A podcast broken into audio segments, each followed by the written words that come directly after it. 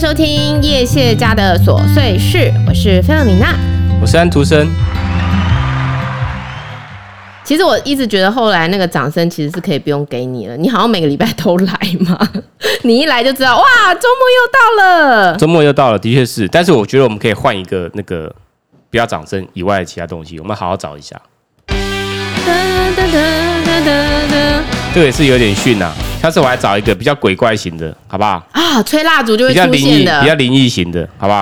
啊，好啦，那看你喜欢啦。好了，反正我们也有买很多那个嘛，那个背景音乐嘛。好啦，这个我们马上剪掉，不用让人家知道我们有什么。又到了周末了，结果周末我们得到一个非常棒的消息。这个周末消息就是持续到七月二十六号吗？哦耶！对，是还不错，还不错，因为那个。在家其实感觉还不错，我其实也很喜欢你在家哎、欸，人家只能听我们觉得超伪善的，怎么会有夫妻是喜欢在一个环境下共处的？以为我们家一百平大，我们连一半都没有，一半 三四分之一都没有。但是我觉得其实你在家啊，对我来说，我其其实有一种很安心的感觉。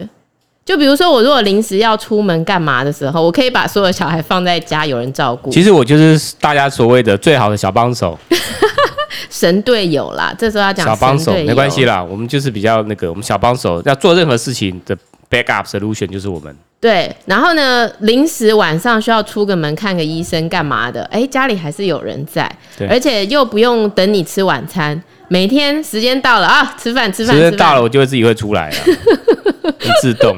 其实我觉得在家生活反而有一种非常自由的感觉，对，没有框架的感觉，没有上班下班的时间感，没有时间感，对，没有没有时间感其实是坏处了，就是要有个仪式感，仪式感，仪式感，不然就要自己创立这个仪式感。所谓要什么仪式感呢？就是十点，就是八点上班前要先把澡洗好。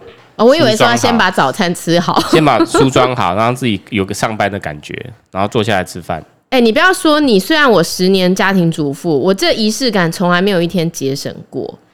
就是我每天不会穿睡衣在家，首先我也要求我的孩子起床一定要把睡衣换掉。怎么可以穿着睡衣，然后一整天在家蓬头垢面，不洗脸不刷牙？不行哎、我觉得这是对我自己的尊重。所以我一定也会打扮的这样整整齐齐。我整整齐齐，不好意思，就是 T 恤、短裤，整整齐齐。以前还会戴个首饰嘛，但是因为现在都不用出门了，所以我首饰也不会戴了。但是我这也是我的仪式感。有时候有人早上打给我说什么？你早上在洗澡？对，我每天早上洗澡，我每天洗两次到三次澡。对，我觉得仪式感很重要啦。我再补充一个，仪式感最重要就是在公司通常都午睡嘛。所以在家里也是要午睡的仪式感。你这样讲出来 low 掉。十二点四十五分准时进房间去，然后趴在桌上睡觉。人家都以为说你们是怎么样大公司大企业，没有人在睡午觉。拜托，我们以前在澳美，谁趴下来，马上有人来说你生病了，是不是？就关我关你什么事情？怎么会有每个公司的文化不一样啊？在桌上睡觉，表示说我们公司用脑过度啊，有没有？体恤员工是不是？对。好，所以呢，这个继续的延长到七月二十六，我个人其实觉得非常 OK 啦，就是。我其实也很习惯现在这样的生活状态。然后呢，微解封有没有？大家屌到翻？什么叫微解封？维大利、维尼？大家要去看那个视频才可以。OK，好，我不会连接给你们。但是我觉得呢，大家不要再骂这个，没有，不要再骂政府什么微解封了。因为呢，其实解不解封并不是一个宣布一个政策一个什么嘛，就是你们自己要注意，对不对？现在微解封好，大家都冲出去，那你自己也会知道后果是什么。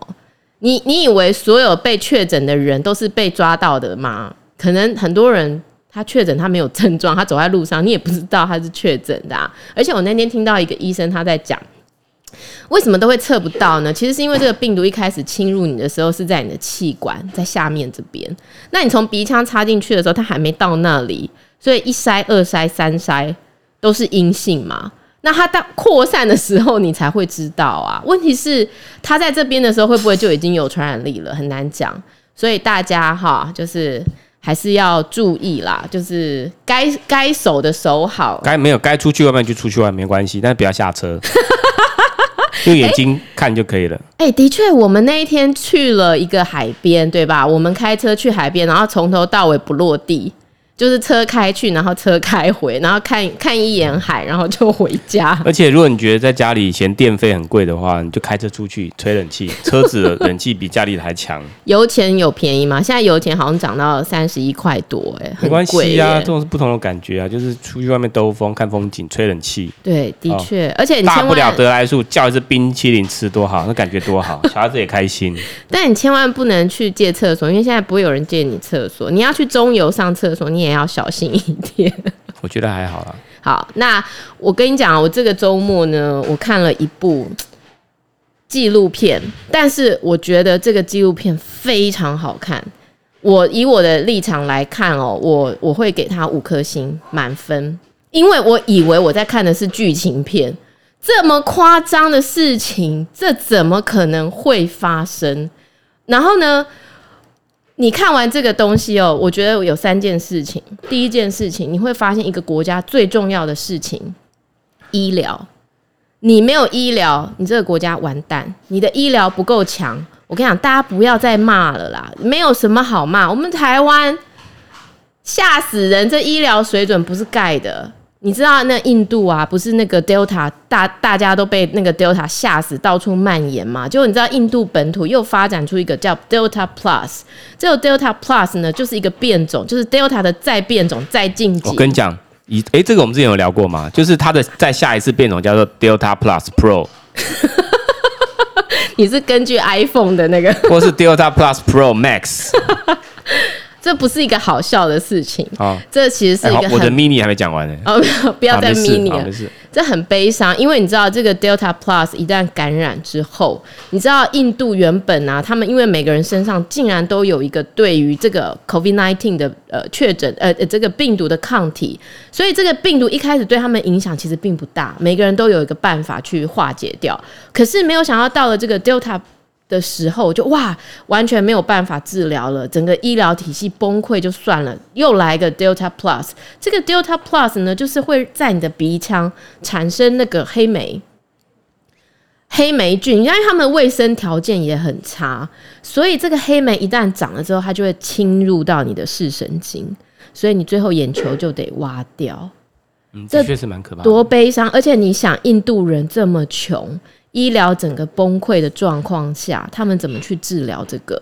有些人终其一生，他赚不到三十五万，光治疗这个眼睛，一天要打这个，他们要打一个东西吼去治疗，要连打，哎、欸，连打几周哦，八周还是几周？反正呢，你要治疗到好，三十五万，哇，卖血卖命都不够哎。就所以我觉得这是一个物竞天择哎，有有谁有这么多钱？只有那么多钱？有三十五万。但是如果你发生在台湾，我认为台湾的医疗技术跟印度相比，或许我们是可以的。好，那所以我看完这个，我还没有讲我看什么片，我等下要跟大家讲。我看完这个，第一个我觉得台湾的医疗体系真的很重要，非常好。第二个呢，我觉得一个国家的开放程度，对于人民的透明程度越透明，那么这个国家它可以进行的这个嗯。贪腐就不会这么严重，这也很重要哦。因因为一个如果是整个封闭的，你像中国哈这么这么，但是你还没有讲到你的纪录片呢，所以大家可能不知道你的纪录片是跟什么有关。Okay, 我这个纪录片呢，它是发生在罗马尼亚哈，罗马尼亚，然后它这个纪录片的名字叫做《一场大火之后》，它叫做 Collective，它的英文叫 Collective，它是发生在二零一五年。呃，我讲到罗马尼亚的时候，我可能大家对罗马尼亚的印象都不是那么鲜明哈。那刚好呢，呃，我爸爸以前有一个那个罗马尼亚的客人，那那时候接到这个罗马尼亚客人，我爸就说：“啊嘿，东共善呐，就是那个国家其实原本是一个共产制度的。”你爸有点轻蔑，看不起罗马尼亚人的感觉。呃，并不是，他的意思是说，他是从共产走向这个开放，所以他们等于是百废待兴啊。就是我对罗马尼亚的。感觉，因为很多人都有个误解，好像之前我们在解封封城的时候，那我一个朋友就认为说，欧洲人可以封啊，我们台湾不能封，因为欧洲比我们更有钱。叮，错，其实欧洲真正有钱的国家是少数，大部分的欧洲国家其实并不是那么富裕的。你说希腊啊、哦，你说葡萄牙，我比较想要知道你这个朋友是谁，我不能告诉他供出来。然后比如说西班牙哈，其实他们的失业率都是非常非常高的哈。然后你说这个东欧啦、中欧哈，比如说我们讲讲到这个罗马尼亚，那所以他跟他跟我们买鞋嘛哈，然后用最低单价，非常低的单价，五块钱做整双全皮的，我这很困难。可是因为这个客人人非常好，就是很质朴，你知道共产国家有时候那个人就是那样呆呆的，就像立陶宛嘛。我不晓得，但是这就是我对罗马尼亚的一个印象哈，就是好像这个国家呃，跟我们相比哈，我们今天查了一下哈，它的整个面积是我们台湾的六倍，我们台湾是三万五千八百平方是吗？将近三万六千平方公里，它大概就是二十四万的概念，二十四万平方公里，等于是我们六倍大，但它的人口呢是一千九百万。左右，我们是两千三百万。OK，好，这是它的一个基础背景。那它在二零一五年的十月三十号呢，发生了一件事。这件事情呢，是他们在有一个叫做呃集体俱乐部嘛，就是在一个夜店的地下室，他们有一场演唱会。那就在这个演唱会的时候呢，突然间发生了一个火灾。你知道，在这个电影，对不起，我现在讲的所有细节一定都是雷，它是纪录片了。那我不讲雷，我不知道怎么讲下去哈。但是你还是可以看，我真的觉得一定要看。那他就在这个主唱哇，这个摇滚到一个程度的时候，突然间上方着火，然后他就主唱就说，就跟下面的观众哈说，哎。上面怎么会着火？你有交代时间发生时间点吗？就是二零一五年十月三十日。好，然后他说你们有灭火器吗？这个不是舞台效果。你知道这个是有可能有生还者在当下拍到的所有的画面，就在这个电影里面，嗯、就看到所有的人就尖叫啊，就逃跑啊，最后就是黑画面了嘛。好、嗯，这个夜店真的是很要求，他竟然没有逃生出口。造成了有二十七个年轻人在现场是死亡的，有一百八十人受伤。那最离奇的是，这一百八十人在四个月内竟然有三十七个人相继的死亡。那这一场大火呢，就引发了一个轩然大波。就一般人反应是说，这一百八十个人后来死掉的人，他们可能是因为烧烫伤太严重，对，烧烫伤，对不对？但是我告诉你，有很多人他的烧烫伤面积是 ten percent、twelve percent，这么少的烧烫伤面积，他竟然活不下来，是有蹊跷，是有蹊跷。于是人民非常愤怒，因为你知道这个卫福部，他们也有卫福部，欸、不像台湾哈，九十 percent 都就就活得下来，九十 percent。对，你一定要去看，你看完就会觉得我们生活在宝岛啦。你知道他这个烧烫伤发生之后，他们的政府出来说，大家放心，我们给的医疗媲美德国等级。哦，我听到心都凉了。你罗马尼亚敢讲你媲美德国，我们台湾都不敢讲。大概就是说越南，越南跟跟他们说，越南就跟他们说，我们这等级媲美日本。大家不要担心，就是谎言连篇，所以人民非常愤怒，然后走上街头抗议，就是到底发生什么事？为什么我们的人救不活？然后呢，这个政府就这个当时执政的叫做社会民主党，哈，就被迫。快要下台了，所以他们就赶快临时组成了一个内阁哈，临危受命，作为一年的一年期的管理哈。那一年后，他们又要再一次大选，你会看到一个很悲伤的结果。OK，这是他的一个背景原因。那有一个体育日报的记者，他就收到了线人的举发哈，然后这个线人，他们这个纪录片里面有非常多不一样的线人，各个单位因为实在是看不下去了，就出来爆料。那其中一个线人哈，他是这个制药厂的，这个制药厂叫海西制药厂，他就跟这个记者，这个记者是一个男孩子哦，就一个男中年男子，哇，他真的就是一副记者的那种样子哈，就是为了追查真相哦，不惜杠上中央这样子，他就他叫托龙坦，他就收到这个线人举发，他说我们这个制药厂承包了三百五十家医院的这个消毒液，但是。这些消毒液都是经过稀释的啊！他怎样稀释？你知道？他卖给你钱，他已经稀释了哦。他卖给你到医院，医院再稀释啊！结果你知道这些烧烫伤病人是死于什么细菌感染？嗯，然后有一个后来又有一个医生是医院里面的人出来说，只要你感染这个绿脓杆菌的话，回天乏术，这是最可怕的细菌，这个没有得救的。但是我觉得很奇怪，烧烫伤最后怎么会全部都是死于细菌感染？所以先从这个海西制药的人出来爆料说消毒液有问题，他消毒稀释再稀释之后，其实他是杀不了的，它是没有用嘛，杀不了菌嘛。所以这个记者就开始去追查，然后呢，海西制药的老板是谁？海西制药的老板叫丹孔德雷亚，这个老板也是一个医生呢、好，这个老板竟然也是一个医生，结果他们就把这个得到的这个消毒液送验，送验发现本来要达到百分之十二的浓度，他们一都不到。哎，不对啊！如果这不是用来治烧烫伤的话，就是就算这件事情没发生，拿去救治一般的那种一一般的医疗的话，也是会有问题嘛？那你就再回到这个共产体制，就再回到原本，如果你们可以得到的医疗，就是该死的都会死。怎么样的话也救不活。如果你的观念一直都是这样的时候，你是不是已经习惯被政府这样对待了？嗯嗯、你会去抗议吗？你不太会啊，反正好像都是治不活的。嗯、好，那这个消毒液呢？他们检检验结果发现说：“哎呦，怎么会是这样子？这不行啊！”好，叫卫福部的人出来讲，好像陈时中这时候就要出来，就要回。他们就来了一个哦，很长得很帅气的卫福部部长。对，我觉得卫福部长这个职缺也是一个烂缺，就是都是要出来扛责任。因为医院都是他们在管理嘛，对不对？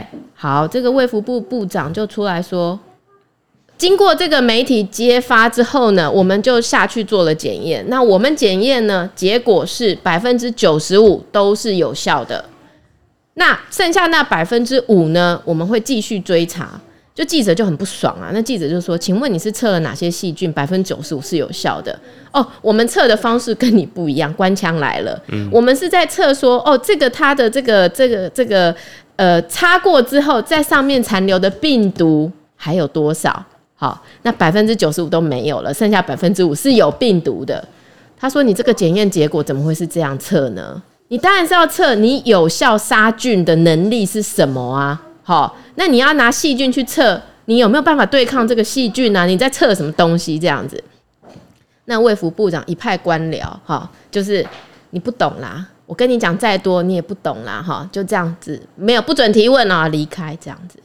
后来这个记者不行，他竟然找到什么？你知道？他找到情报局的线人，哇塞，这个太厉害了！情报局，我们台湾不知道有没有这种东西哈，反正他们就有点像 FBI 这样子。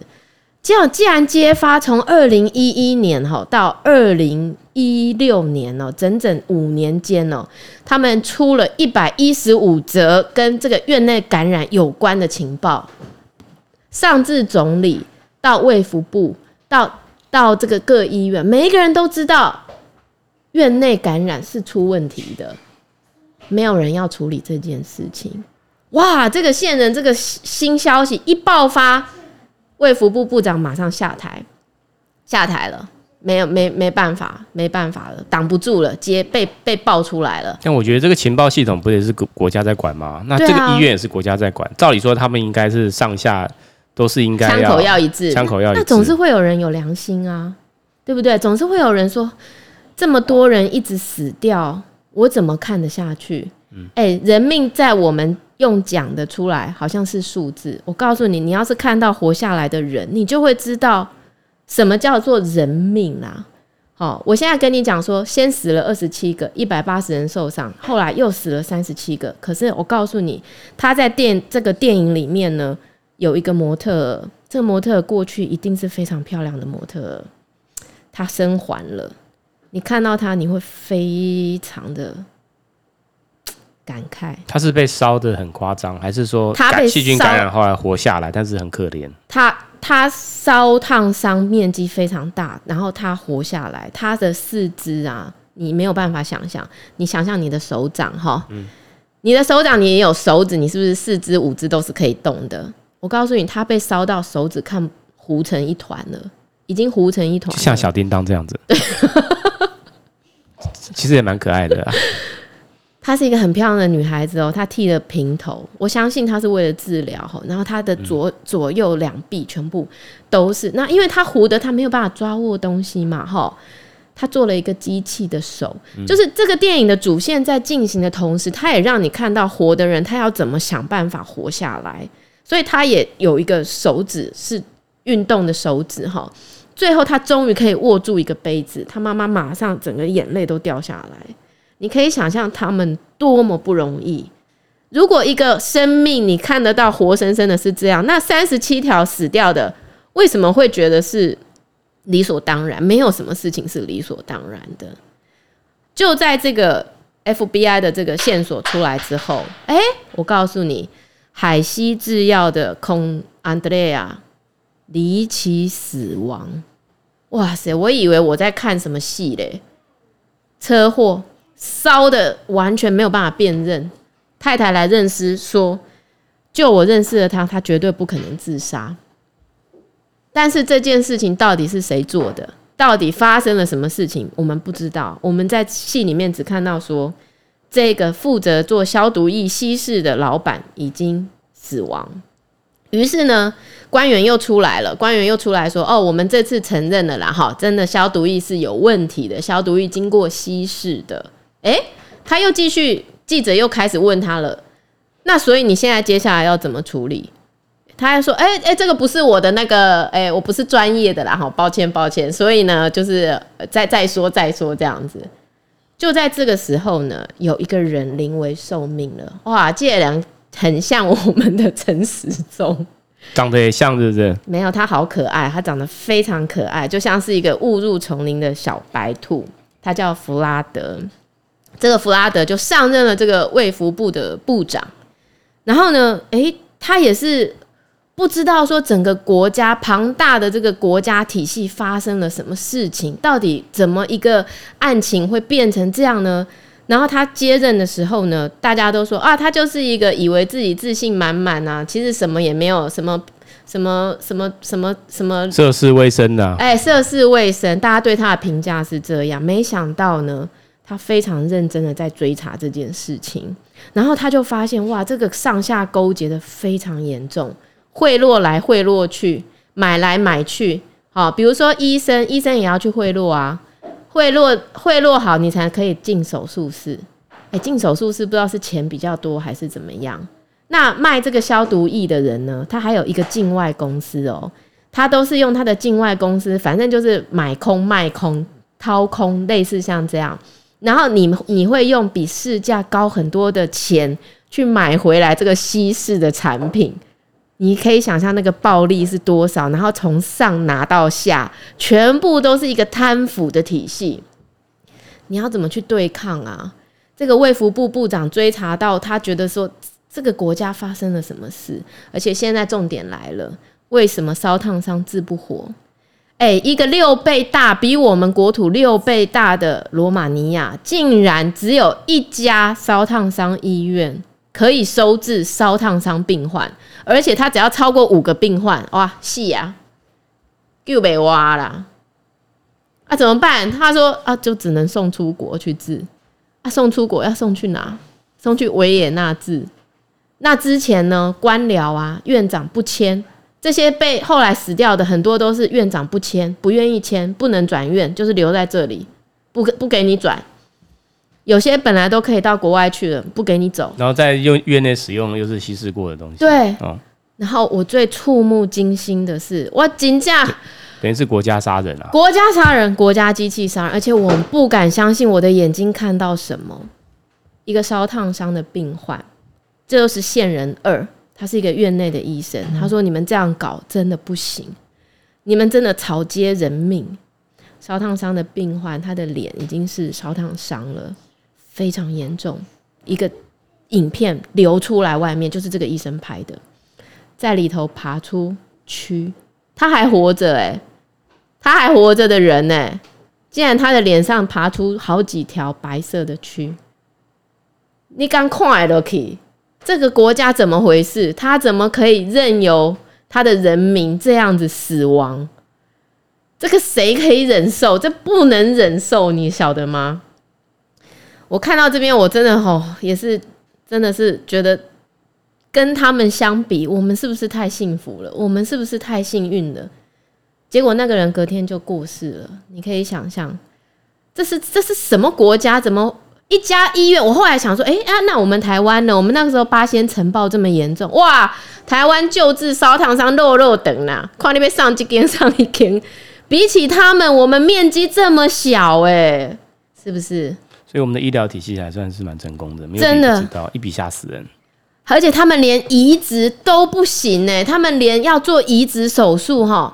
好，这现在又来了，很像我们科 P 杠中央了哈。他们那个卫福部知道说，其实他们是没有能力做移植手术的，但是呢，市长一直在那边说，我们现在就是卡在卫福部不放行呐，不给预算呐。我们明明就可以做移植，但是其实他已经跟这个移植部门的人，这个卫福部有跟他联络过，他说他实在是被强迫的，他是被威胁的，他是被威胁签认证的。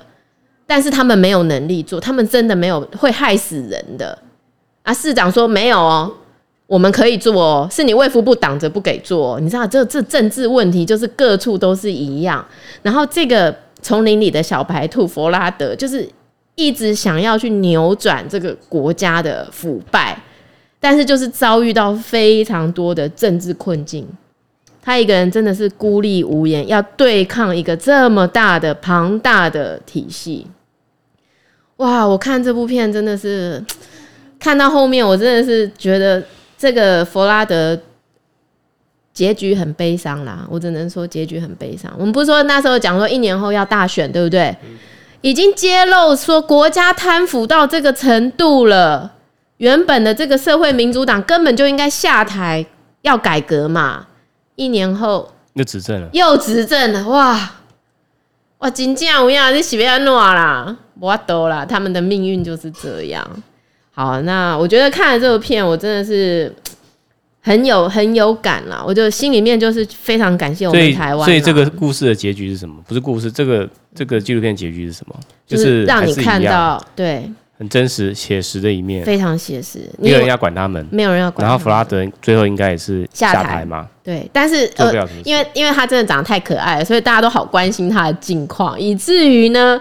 哎，有一个记者就有说，大家不要担心，因为呢，弗拉德现在因为疫情的关系，又被找回来担任那个卫福部的那个，去帮忙对抗疫情。过了六年之后，是不是？过了五年之为对对对，现在是二零二一年嘛。不过我觉得哈，就是嗯、呃，大家真的要去了解一下整个世界的状况哈，不要在这个台湾一直拼命骂哈。就是你要去了解我们拥有的是什么哈，我们跟其他国家相比哈，我们真的是一个非常非常幸。幸福的国家哈，我们我们的医疗体系啦哈我们的整个民主制度啦哈，至少我们的官僚体系不会这样子。对，最重点是这个嘛。我们稍微一点点事情哇，被人家搞到翻掉，是不是？那你看是被人家用放大镜在检视的。是，你看人家死了多少人，有人去顾虑他们是一条人命吗？没有。大家就是，而且更不用说国赔了。要是我们要国国赔，他不知道到哪里去了。然后这些，我我在想，这些线人呐、啊，后面又有一个医院，两个会计师实在看不下来，烧烫伤病患都没有得到治疗，可是呢，一直大肆的采购。嗯，其实这些都是中饱私囊啦。所以这个会计师实在看不看不下去，出来要举发。我好怕这些线人最后会不会也是命悬一线。好，这就是今天我真的觉得大家如果有机会一定要去看的纪录片，非常好看，很像剧情片，叫做《一场大火之后》（Collective）。嗯，那那个安徒生昨天也看了一部片吧？对啊，我昨天看了一个 Superhero 的，你看我现在又忘记片名了。哎，但是这部片名好，这个片好像是 Netflix 自己自己拍的。它是哎，你们说的 Superhero 是像那个什么呃，之前那个很有名的系列吗？什么一二三复仇者联盟什么的吗？他这次这次是法国拍的片，叫做《超能世界》（How I Became a Superhero）。How I Became a Superhero。法国片很吸引我吧，因为我很喜欢看这种片子，就是有点科幻，有点那种比较跟一般现实不太一样的。那他基本上，你不要把它想象成他是一个，就是讲一个好像 superhero 很厉害啊，有点像是那个像好莱坞拍的那种 superhero 电影。他没有，他就是拍的 superhero 也有他可怜跟现实的一面。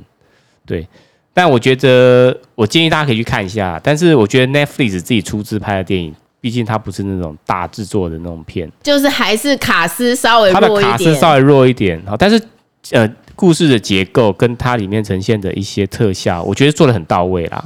它也是一个蛮，就是它的格局比较小，但是它就讲述一个。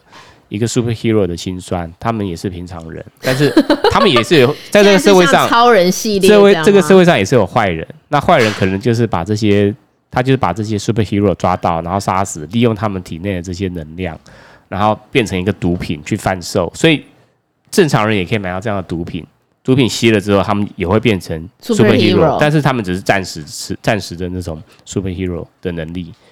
那现在就是讲说，superhero 要对抗这个犯罪组织的一个故事，我觉得算是一个小成本的电影，但是他把一些我觉得拍摄的剧情有到位，然后呃特效有到位。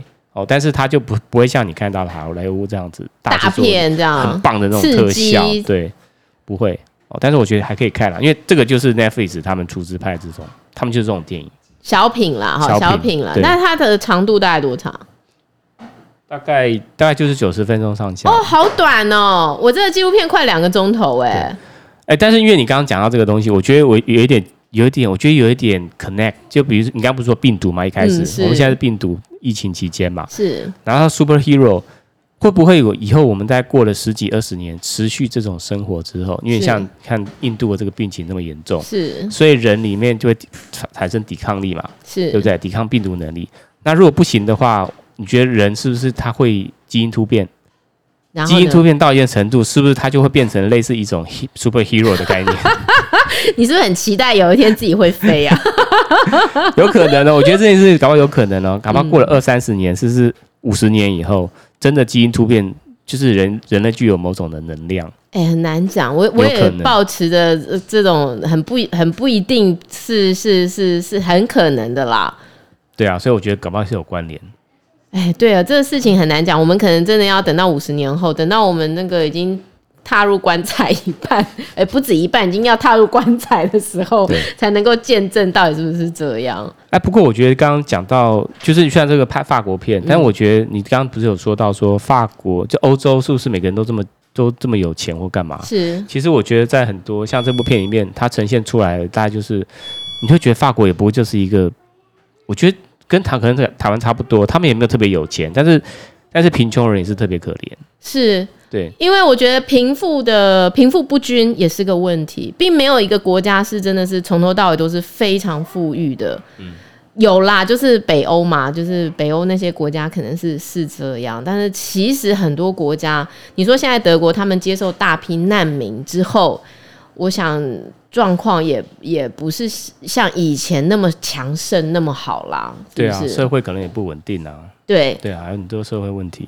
所以我觉得，嗯，我我觉得我们还是要珍惜我们现在拥有的生活、拥有的资源啦。嗯。你看，像马来西亚他们那个封城，我觉得也是好可怜哦。对啊，很多人也是做一天才有一天的钱啊，那你都不做，没有钱，那怎么办呢？吼。好啦，哎、欸，结论这样子有点 怎么怎么结论？不会啊，结论是呃鼓励大家去看电影啊。然后好好啦，就是稍微那个哎。欸鼓励大家看一下纪录片啊，关心一下这个世界发生什么事情啊。对，是我这个纪录片是在 Friday 影音可以看得到，然后我想可能线上付费搞不好都可以找得到。然后你的是在 Netflix 上面有、嗯、Netflix。OK，好，那我们今天节目就要到这边结束了。那今天呢，我们有这个我们的 sponsor 黄小丽，她为我们带来一首这个上帝的歌。哎、欸，其实我们没有信教啦，但是因为我觉得他的歌呢，都会让人有一种非常的平和，然后非常的嗯静心的感觉。那这首歌叫《Sweet Hour of Prayer》，祈祷的时，此时极好。大家听听看喽。我们下次再见喽，拜拜。